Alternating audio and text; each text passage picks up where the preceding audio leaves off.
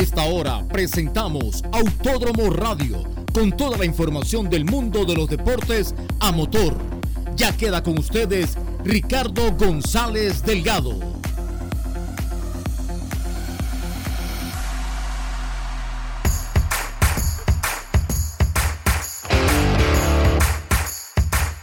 ¿Qué tal amigos y amigas? Bienvenidos a un nuevo programa de Autódromo Radio.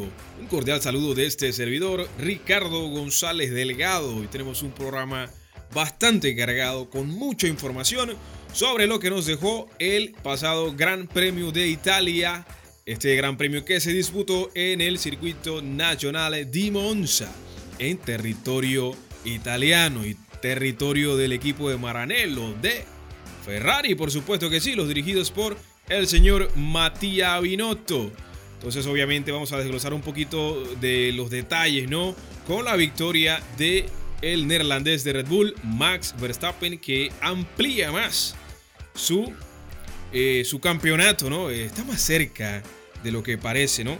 Max Verstappen ya matemáticamente ya las cuentas se están sacando y probablemente en la próxima carrera, que es el Gran Premio de Singapur, desde el circuito eh, urbano de Marina Bay, un circuito completamente urbano bajo las calles de Singapur obviamente y que como nota pues adicional se corre de noche en Singapur.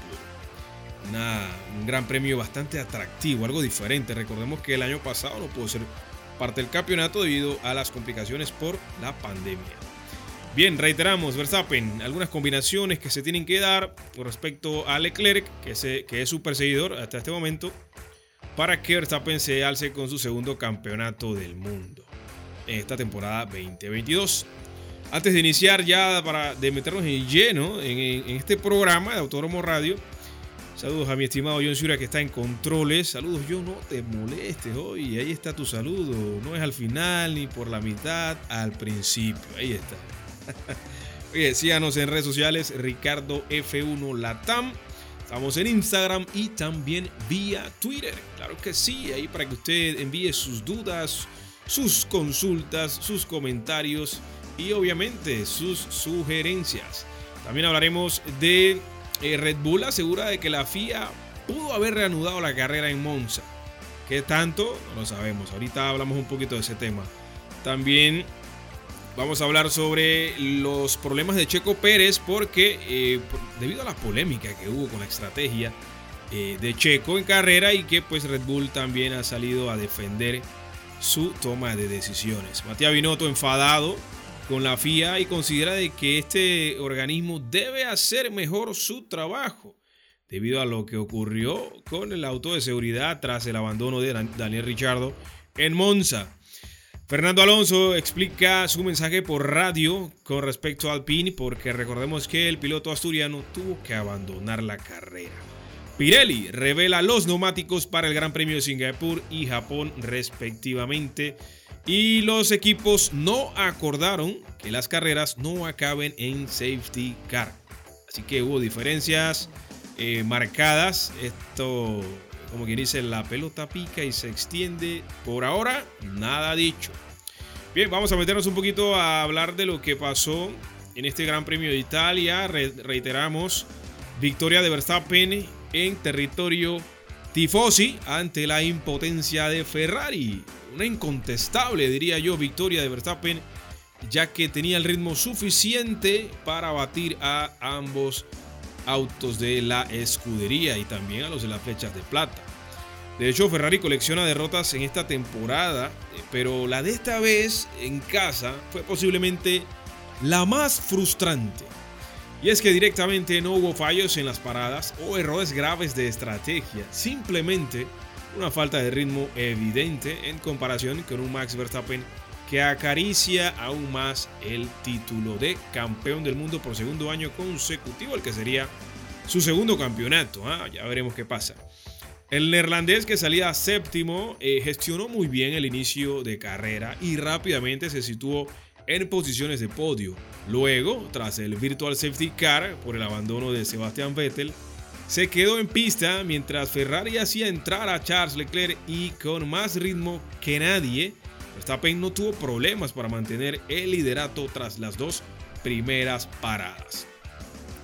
Un safety car o auto de seguridad después del abandono de Daniel Richardo a falta de cinco vueltas para el final, agrupó a todos y amenazó con alterar las cosas, dando algo de esperanza a los tifosis que eh, pues asistieron a este trazado en Monza, pero la retirada del auto llevó más tiempo de lo esperado. Y aunque parecía que podríamos disfrutar de una vuelta con bandera verde, no fue así y todo acabó detrás del auto de seguridad. Fue un balde de agua fría, eh, tremendo para todos y de hecho para los aficionados más que nada que estaban ahí presencia eh, de la carrera en el mismo circuito internacional o nacional de Monza y obviamente los televidentes. Eh, y obviamente, valga la redundancia, en casa de los del cabalino rampante. ¿Por qué digo esto? Porque Leclerc iba a intentar atacar a Verstappen para ganar en su casa, en la casa del equipo de Ferrari, ojo, para el equipo que él pilota, porque recordemos que Leclerc es monegasco, pertenece al Principado. Y bueno, sí, eh, iba a tratar de ir por Verstappen ante los suyos y obviamente Carlos Sainz también habría buscado robar ¿no? esa última plaza del podio al británico de las flechas de plata, George Russell. Finalmente, Leclerc en una estrategia alternativa que no pareció pues la razón de su derrota, se tuvo que conformar con la segunda posición, viendo nuevamente cómo no podía transformar el triunfo de la pole el día sábado en victoria. Leclerc está ya conocido como Mr. Saturday está siendo eh, identificado como el señor de los sábados, porque gana la pole, sin embargo en carrera los días domingo no pueden materializar, ya sea porque Verstappen tiene una increíble carrera, por errores de sus pilotos o por errores de su dirección de estrategia. En el caso del señor Iñaki Rueda, puede ser Matías Binotto, toda esa parte técnica que está en el pitwall de Ferrari. Bueno, el podio lo completó George Russell, también derrotado por Verstappen para sumar su séptima carrera entre los tres primeros. Recordemos que Russell salía segundo en la parrilla detrás de Leclerc. Al final Verstappen dio cuenta de todos los que estaban por delante de él, salía séptimo, pudo adelantar a los seis que estaban por delante de él desde la salida. Ya en la vuelta 5 ya estaba detrás de Leclerc, imagínense. Bien, pero ahora vamos a poner algo en contexto. Son tantos podios para Russell como los que han logrado Carlos Sainz y Checo Pérez juntos. Y uno más que Leclerc. Para que tengan una idea, el gran, gran funcionamiento que está teniendo George Russell en su año de debut en el equipo de las flechas de plata de Mercedes, pilotando este W13 que ha sido pues eh, objeto de muchas críticas, no ha sido un, un, auto óptimo, no lo han logrado desarrollar, no se pudo rescatar ese W13 en toda la temporada. Se habló mucho de que afinaban el auto para Cataluña, después para iban a llegar como opciones para Hungría y sí se dio el caso de Hungría, pero lamentablemente no se pudo obtener la victoria. Eh, algunos errores del equipo con, respecto a la carga aerodinámica, a la configuración del auto el día sábado, pues los obligó a cambiar completamente esa puesta a punto para el domingo. Sí mantuvieron un ritmo sostenible, buen ritmo de carrera que les alcanzó para el podio de los pilotos, pero eh, querían algo más y eran bastante rápidos, pero tomaron precauciones porque ambos pilotos chocaron en diferentes quali el día sábado antes del Gran Premio en Hungría desde Budapest. Y bien, con una gran remontada desde la decimoctava posición, Carlos Sainz se eligió su propia estrategia y terminó cuarto por delante de Hamilton que tardó más en recuperar terreno pero que finalmente eh, a, pesar de que partió en la decimonovena posición un puesto detrás de Carlos terminó ganando tantas posiciones como el piloto madrileño de Ferrari Carlos salió eh, décimo octavo la posición número 18 y acabó cuarto Hamilton salió en la posición número 19 y acabó quinto. Así que no es solo el auto, ¿no? El funcionamiento también depende de grandes pilotos con sus skills, con sus habilidades, para que te lleven a estar ahí. ¿Sí? A poder montar esa remontada que no cualquier piloto logra. Pues es el caso de Sainz y el siete veces campeón del mundo Lewis Hamilton. También detrás de ellos, pero con eh, peor rendimiento, Sergio Checo Pérez acabó sexto y con el consuelo menor del punto extra de la vuelta rápida. Detrás del mexicano llegaron Lando Norris y Pierre Gasly, séptimo y octavo respectivamente. Fernando Alonso, Don Fernando, el Magic, aspiraba a lograr un buen resultado y rodaba siempre en zona de puntos, pero su auto dejó tirado a mitad de distancia de carrera, ¿no? Y el día que alcanzaba el récord histórico, o sea en Monza, de mayor número de carreras, puso fin a su racha de 10 grandes premios consecutivos puntuando. Bueno, lo más seguro es que ya en Singapur eh, Fernando se haga dueño de este récord. Recordemos que ahorita comparte ese récord con el gran Iceman. Hablamos del finlandés Kimi Raikkonen. Y seguramente don Fernando se va a catapultar como el máximo pues, en alcanzar este récord histórico de mayor número de carreras eh, pues, finalizadas, ¿no? disputadas más que nada. Bien, eh, precisamente hablando de Fernando, vamos a hablar un poquito de esto, pero en la misma voz de don Fernando. Escuchemos las palabras de Fernando post carrera tras su abandono en Monza. Sí, la verdad es que llevaba toda la carrera con algún problema de, energía en el motor, eh, cortaba muy pronto en las rectas y, era difícil mantener alguna batalla. Y luego al final eh, hemos retirado el coche, no sé por qué problema exactamente, pero algo del motor también y, bueno, esperemos que, que no esté muy roto o algo para, para poder usarlo en las próximas carreras también. Bueno, palabras eh, muy atinadas de don Fernando, bastante breve, bastante conciso y preciso como siempre.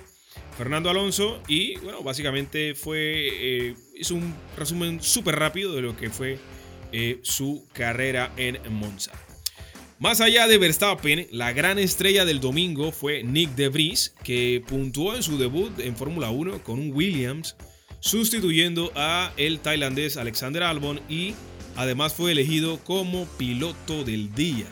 Recordemos que Alexander Albon eh, tuvo que abandonar este fin de semana de carrera debido a problemas estomacales. Eh, específicamente tuvo un tema de apendicitis. Y no solo esto, sino que hasta hace poco nos enteramos de que Alexander Albon tuvo complicaciones después de esta operación. Tuvo problemas respiratorios, estuvo en unidad de cuidados intensivos, con dificultad para respirar, tuvo que pues eh, colocarle, se le colocó oxígeno y demás. Ya Alexander ha superado, está mucho mejor, está estable, su salud está bastante bien, ya no está comprometida, ya está en casa atendiendo otros cuidados y suponemos que ya preparándose para en dos semanas disputar el Gran Premio de Singapur, si está físicamente bien, ¿no? Completó el top 10 el piloto chino de Alfa Romeo, Wang Yusu, eh, dejando 7 equipos entre las 10 primeras posiciones, a excepción de Alpine, Aston Martin y Haas. Oye, hablando de Haas, este equipo norteamericano, hay rumores fuertes de que el señor eh, Nico Hülkenberg, el piloto alemán que ha estado pilotando en reiteradas ocasiones o ha estado, como quien dice, bateando emergente por Sebastián Vettel en Aston Martin, ya tiene un preacuerdo con el equipo de Haas tras la salida inminente del el hijo de la leyenda, eh, Mick Schumacher, hijo del gran Kaiser, Michael Schumacher, que ya tiene prácticamente ambos pies fuera de la estructura norteamericana. ¿A dónde irá Mick? No lo sabemos, todavía hay, hay alguna plaza por ahí que está rondando. Es el caso de Alpini, que todavía no tiene reemplazo de Fernando Alonso. Recordemos que Fernando ya está con Aston Martin para el próximo año. Y ahorita Aston Martin eh, ya tiene su pareja completa, Lance Stroll, Fernando Alonso.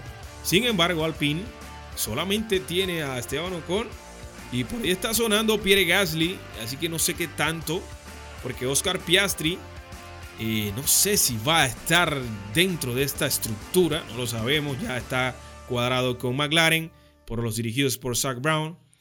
Y el caso eh, de esa silla de Alpine puede, puede llegar o Pierre Gasly o Mick Schumacher. En el caso que llegue eh, Gasly, quedaría todavía una silla libre en Alfa Tauri que no sabemos si puede ser aprovechada por el señor Mick Schumacher. El que sigue rondando cerca del equipo Las Flechas de Plata, pero como tercer piloto, o sea, de reserva, es el señor Daniel Richardo, el Honey Badger.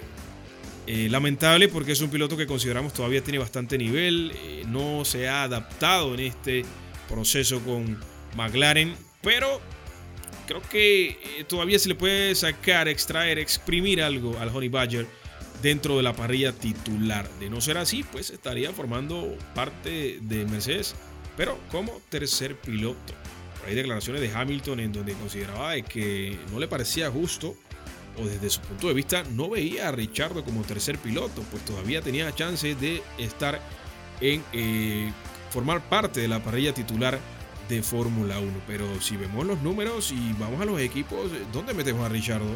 A menos que si Gasly llega a Alpine, o, bueno, si Gasly llega al Alpine, podría llegar Richardo al Tauri. Ya estuvo en esa estructura de Milton Keynes cuando fue eh, piloto de Red Bull.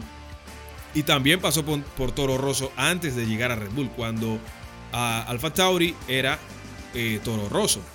O también puede llegar al Alpine, ¿no? Estuvo ya en la casa francesa con Renault.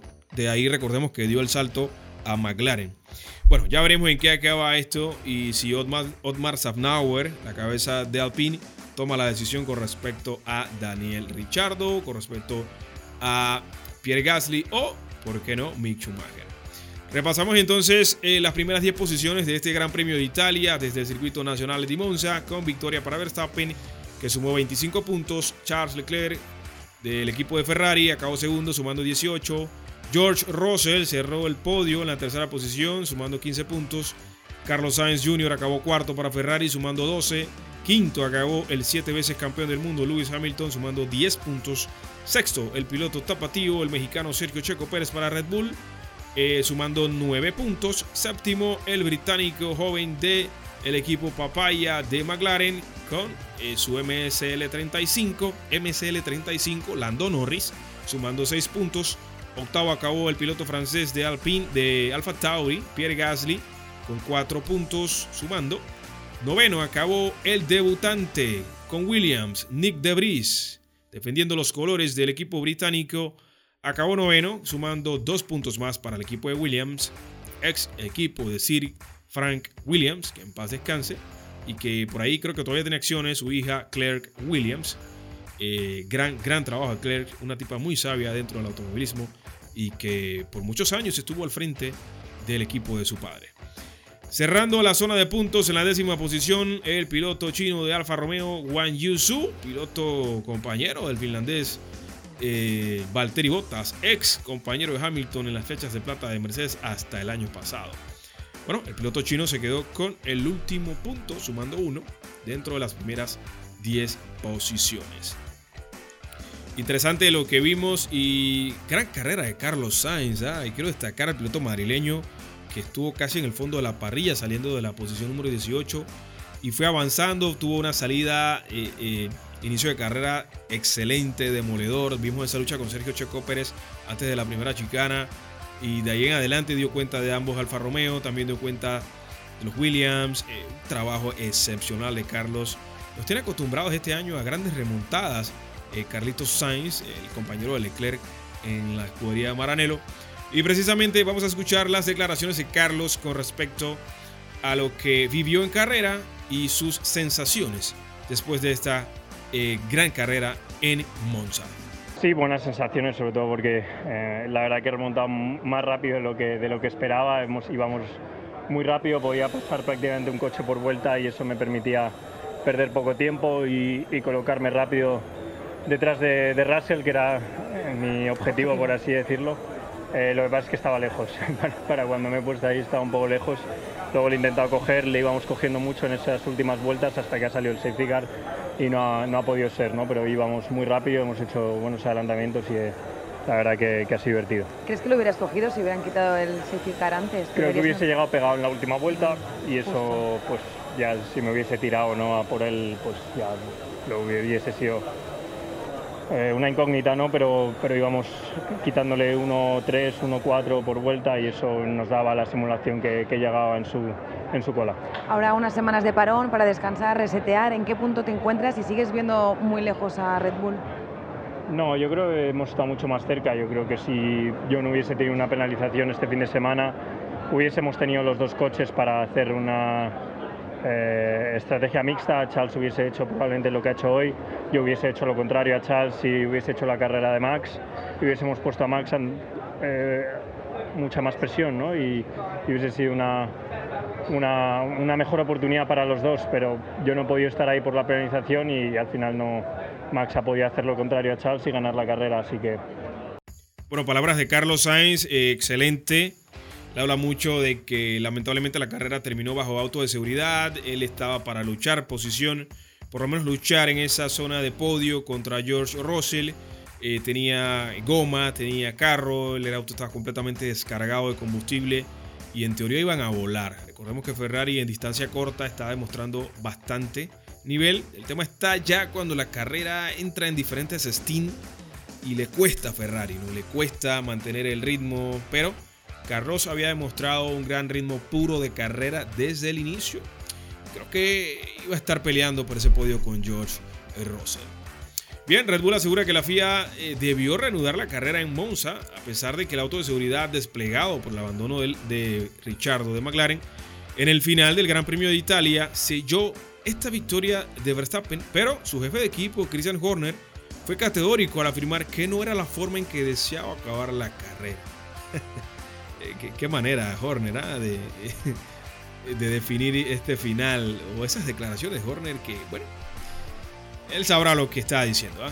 El auto de seguridad estaba por delante de George Russell en un lugar, en lugar del neerlandés. Esto se queja Horner y bueno, aquí sí estamos de acuerdo con Horner el auto de seguridad no puede entrar a pista por delante de un auto que no sea el del líder. La FIA y dirección de carrera, error, garrafal. Esto es inaceptable. Esto es un error de, novato, de amateurs. Esto no puede ser. Eh, eh, dirección de carrera, se supone que el señor eh, Daniel Wittich y, Freitas tienen que ser suficientemente profesionales como para no cometer este tipo de errores tan infantiles. ¿ah? Señores, el auto de seguridad a su entrada a pista no puede entrar a pista por delante del segundo lugar. No, tiene que entrar por delante del líder. Del líder, el señor Verstappen. Y a partir de ahí los demás deben tomar o reincorporarse a la vuelta del líder. ¿Sí? A partir de ahí, bueno, de esto se quejó también Christian Horner. Eso pues eh, no cayó bien para ellos. Pero más allá de eso, los tifosi se sienten bastante tristes, bastante robados, digamos. No quiero comprometer, pero esa es la sensación que tienen los italianos con respecto a la no reanudación de la carrera.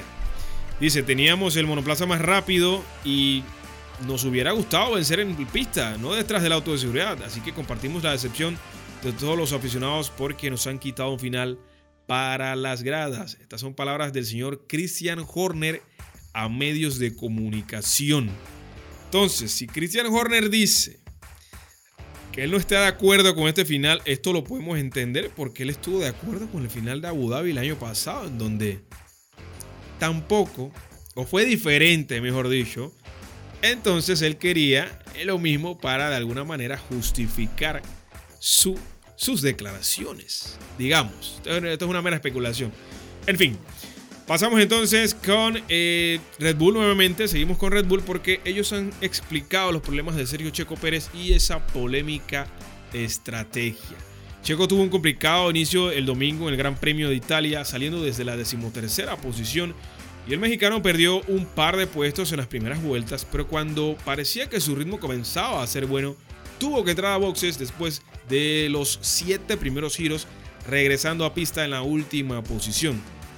Pero lo más llamativo fue que tras su parada en boxes se pudo ver fuego y una pequeña columna de humo saliendo del freno delantero derecho. El propio Checo Pérez dijo por radio que veía las llamas claramente. Por fortuna la situación no pasó a mayores y el de Guadalajara pudo continuar para remontar hasta la sexta posición con el récord de vuelta rápida incluido. Recordemos que Checo se llevó un punto adicional en Monza. Una vez concluida la carrera, Christian Horner, director de Red Bull, explicó la razón por la que Checo Pérez se vio obligado a entrar a boxes antes de lo previsto y el problema que tuvo con los frenos de su RB18. Tuvimos que llamarlo tan pronto porque hizo un enorme bloqueo y había niveles de vibración que podían ser críticos para la seguridad, así que tuvimos que parar. Luego tenía algunos restos en los conductos del freno y se pudo ver el fuego que se creó a raíz de eso. Bueno, aquí yo estoy entendiendo de que Horner está acusando a Sergio Checo Pérez tras su bloqueada eh, bastante fuerte. Recordemos esa bloqueada eh, que tuvo Checo a principio de carrera, ya llegando a la primera chicana junto con Carlos Sainz peleando posición. Carlos también bloqueó, pero no fue tan fuerte. Esto pues condicionó su sistema de frenos y tuvo que ir a pits a cambiar gomas, a refrigerar. Y bueno, afectó bastante la carrera de Checo este incidente, según Christian Horner. Pero vamos a escuchar el audio ¿sí? de el protagonista de esto, el mismo, Sergio Checo Pérez, ante medios de comunicación. Sí, fue, fue una carrera muy, muy complicada. Desde el inicio, ¿no? Intenté tomar muchas precauciones en la curva 1. Em, luego de, ahí em, el neumático delantero derecho se empezó a sobrecalentar bastante, tuvimos que parar muy temprano y estaba en llamas totalmente, ¿no? Entonces tuve que hacer unas 3-4 vueltas eh, haciendo un lift and coast muy largo para, para poner los, los, frenos en temperatura y, poder empujar. Entonces eso nos, nos, arruinó la carrera y luego al final eh, yo creo que llegaba con el neumático duro y podía haber terminado delante de, de, Hamilton, pero también pensábamos que podíamos recuperar si no llegaba el safety car, entonces una pena, todo se nos complicó hoy. ¿Esas decisiones se toman en conjunto? ¿Te preguntaron si podías seguir con el neumático duro y cómo, cuál fue tu respuesta? Eh, no, eh, fue, fue una, no, hubo, hubo, muy poca conversación, prácticamente me llamaron a pits eh, en ese momento, el equipo tiene más información que yo, creo que hubiera estado muy cerca de Hamilton al final, si no llegaba a certificar, pero bueno, llegó y, y perdimos la posición con Lewis. Bueno, ahora hay dos semanas, Checo, porque fueron tres semanas muy duras para todos, para los pilotos, equipos y todos. Sí, ahora a resetear, no hemos tenido unos, unos buenos fines de semana, espero que ahora regresemos muy competitivos para Singapur. Bien, estas fueron las palabras de don Sergio Checo Pérez, piloto mexicano que pilota para Red Bull. Sergio hace mucho énfasis en ese list and coast que tuvo que hacer para de alguna manera refrescar el sistema de frenos y poder continuar en carrera, ¿no? Hubiese sido peor el abandono para Sergio, tomando en cuenta que no ha tenido un gran inicio de segunda parte del campeonato, con algunas pruebas en su RB18 que le están costando, le están pasando factura, pero todo esto en teoría es por el bien del equipo. Bueno, ya veremos qué le depara a Sergio Checo Pérez, que como pudieron escuchar, también se está preparando ya enfocado en lo que sigue, que es Singapur. El, eh, nos vamos hasta el 2 de octubre, 7 de la mañana, cuando se corra este Gran Premio de Singapur bajo la noche del circuito de Marina Bay. Bien, vamos entonces con palabras del señor Matías Binotto porque no ha escondido su enfado, ¿no? Y le, reclama a la FIA, ¿no? De que debe hacer su trabajo mejor, ¿ah? El jefe de Ferrari, Matías Binotto, aseguró que estaba enfadado después de que la FIA no reanudara la carrera en Monza y cree que deben hacer mejor su trabajo. Imagínense las palabras de don Matías Binotto. Ha sido un mejor fin de semana para nosotros, lo hemos podido ver desde la clasificación donde se consiguió la pole position y Carlos Sainz lo hizo muy bien. En la carrera hemos demostrado que tenemos un buen auto. Los dos pilotos han estado eh, fantásticos, dijo eh, Matías Binotto, que es de origen suizo. Carlos ha remontado desde el final y el que más ha progresado desde atrás, Carlos, con Hamilton. Acá compartimos. ¿ah?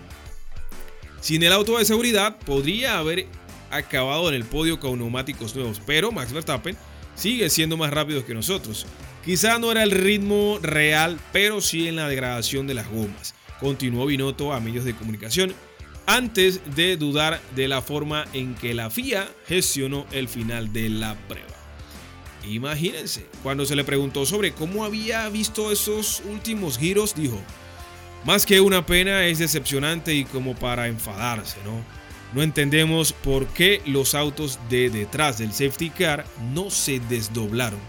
¿Por qué no había problemas, eh, o mejor dicho, por qué no había problemas de seguridad? Y deben ser más rápidos. El deporte es un espectáculo y la FIA necesita hacer un mejor trabajo, hacer mejor su trabajo. Bueno, Matías Binotto, esto pregúntaselo al señor Toto Wolf con lo que vivió el año pasado en manos de el gran Michael Massey. Saludos a Michael Massey, donde quiera que esté. Ya no está dentro de nada de lo que tiene que ver con la máxima categoría del automovilismo. por suerte. ¿eh?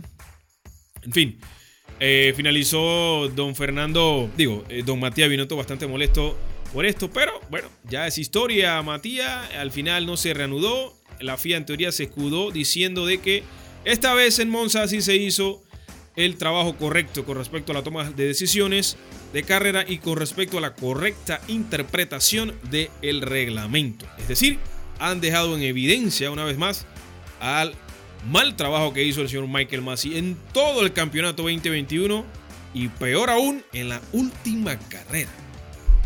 Imagínense. Bien, ya en la parte final, damas y caballeros, en este Autódromo Radio.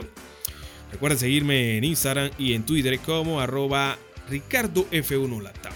Pirelli revela los neumáticos para Singapur y Japón.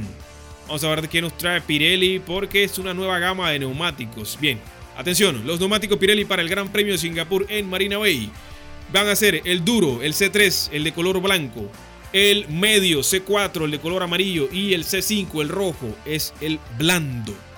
Estos son eh, la gama de neumáticos que va a estar entregando Pirelli para el Gran Premio de Singapur en dos semanas desde el circuito de Marina Bay el 2 de octubre, 7 de la mañana. No lo olvides. Pirelli, que presenta para el Gran Premio de Japón desde un increíble trazado como lo es Suzuka. Ese es uno de mis autódromos favoritos, junto a Silverstone y a Monza. Suzuka. Bien, Suzuka. ¿Qué gama de neumáticos nos trae Pirelli para este Gran Premio? Traen el blando, el C3, el de color rojo, el medio, el amarillo, el C2 y también el duro, el C1, el de color blanco. Una vez más, eh, Pirelli no se planteó la alternación de compuestos, una elección que no solo se hizo de forma exclusiva para el Gran Premio de Australia, cuando los neumáticos escogidos para el, el uso de los equipos y pilotos fueron los compuestos C2, C3 y C5, saltándose el C4 y haciendo una mayor diferencia entre el medio y el blando. Bien, información bastante clara con respecto al Gran Premio de Singapur y Japón respectivamente. Oye, ya para cerrar, datito, los equipos no acordaron que las carreras no acaben en safety car. Increíble, ¿eh? los equipos de Fórmula 1 no lograron ponerse de acuerdo sobre un plan para evitar que las carreras terminaran bajo el safety car tras lo sucedido en Abu Dhabi y obviamente ha quedado en evidencia, ¿no? Lo que pasó este pasado domingo en Monza. El debate sobre las reglas del auto de seguridad de Fórmula 1 se abrió en gran medida, pues lo que acabo de decir, lo ocurrido en Italia, donde la carrera no se reanudó y se terminó bajo el auto de seguridad tras el abandono de Daniel Ricciardo. Aunque Dirección de Carrera siguió las reglas al pie de la letra, los aficionados se quedaron con un sin sabor, un sabor amargo, después de que les dejaran sin un emocionante final de carrera. El director de Red Bull, eh, Christian Horner, dijo que creía que la carrera eh, debía acabar bajo... O, no, no, Horner dice, debió haber bandera roja automáticamente, ¿no? Tomando en cuenta que los mecánicos, los comisarios de pista, estaban teniendo problemas graves para retirar el auto de Daniel Richardo. ¿Por qué? Porque el auto no estaba en neutral o punto muerto, no podían moverlo. Y estaba en una zona en donde no había vías de escapatorias. Por ende, tuvieron que llamar a una grúa súper lenta y esperar que llegara, montar en el carro, lo suspendiera, lo sacara y en ese interín pues se consumieron las seis vueltas y acabó la carrera bajo auto de seguridad. Adicional a eso, el auto de seguridad entra a pista por delante de George Russell, que no era líder de carrera. El líder de carrera, recordemos, era Max Verstappen. Otro error. Adicional a eso, ninguno de los autos eh, doblados se desdoblaron. Es decir, acabaron la carrera en completo desorden. Por favor, eh, eh, FIA, ¿ah? atención con esto porque hubo muchas quejas e incomodidades por parte de diferentes jefes de equipo. Por parte de Andrea Selly, que es el director de McLaren, reveló que los planes para tratar de detener los finales de carrera con auto ya se habían discutido a raíz de lo de Abu Dhabi, pero que los equipos no se pusieron de acuerdo en una posible solución. Así que bueno, la pelota pica y se extiende. El presidente de la FIA, Mohamed Ben Sulayem, eh, celebró una reunión con los comisarios de carrera y directores de Fórmula 1 el lunes, después de lo ocurrido en Monza, para debatir una serie de asuntos deportivos y las reglas del auto de seguridad eh, y ver qué, se va a, qué decisión se va a tomar. ¿no? Una posible opción para garantizar que las carreras terminen siempre con bandera verde sería incluir en el reglamento que se imponga bandera roja automáticamente si hace falta que salga el auto de seguridad por X cantidad de vueltas. Ey, ve acá, eh, amigos oyentes, vemos en práctica libre, vemos en clasificación, apenas hay un auto en pista que, es, que rozó el muro o que no rozó nada, simplemente bajó la velocidad o lo que sea, o se estacionó en forma inclusive súper segura en pista, automáticamente hay bandera roja. No entiendo por qué en carrera se duda, tomando en cuenta de que faltan cinco vueltas, tomando en cuenta de que vas a entregar un espectáculo tanto a los aficionados que fueron a la carrera, tanto a los que están viendo por televisión. En fin, eh, la FIA tiene que profundizar más este tema porque si no, esto va a empeorar. Bien, gente, eh, amigos y amigas, eh, hasta aquí llegamos ya, no hay tiempo para más en este Autódromo Radio. Esperamos que este programa haya sido del completo agrado de cada uno de ustedes. Reiteramos la invitación para la próxima semana con más de Autódromo Radio, ya entrando en semana de carrera, cuando se dispute el Gran Premio de Singapur desde Marina Bay, un circuito completamente urbano y se corre de noche. Recordemos que después de Monza, en teoría llegaba a Rusia, pero fue suspendido este Gran Premio en el circuito de Sochi debido a los problemas ¿no? Eh, que todos conocemos bélicos que hay entre Rusia y Ucrania. En fin, próxima carrera, Gran Premio de Singapur, 2 de octubre, 7 de la mañana, no te lo pierdas. Por mi parte, un enorme placer haber estado con ustedes. Ricardo González Delgado se despide. Síganme en redes sociales, Ricardo F1 Latam, en Instagram y también vía Twitter. John Sura estuvo en controles y, gente, no hay tiempo para más. Recuerden siempre, no dejen pasar la posibilidad de vivir un gran premio de Fórmula 1 en persona. Chao gente, bye, cuídense mucho.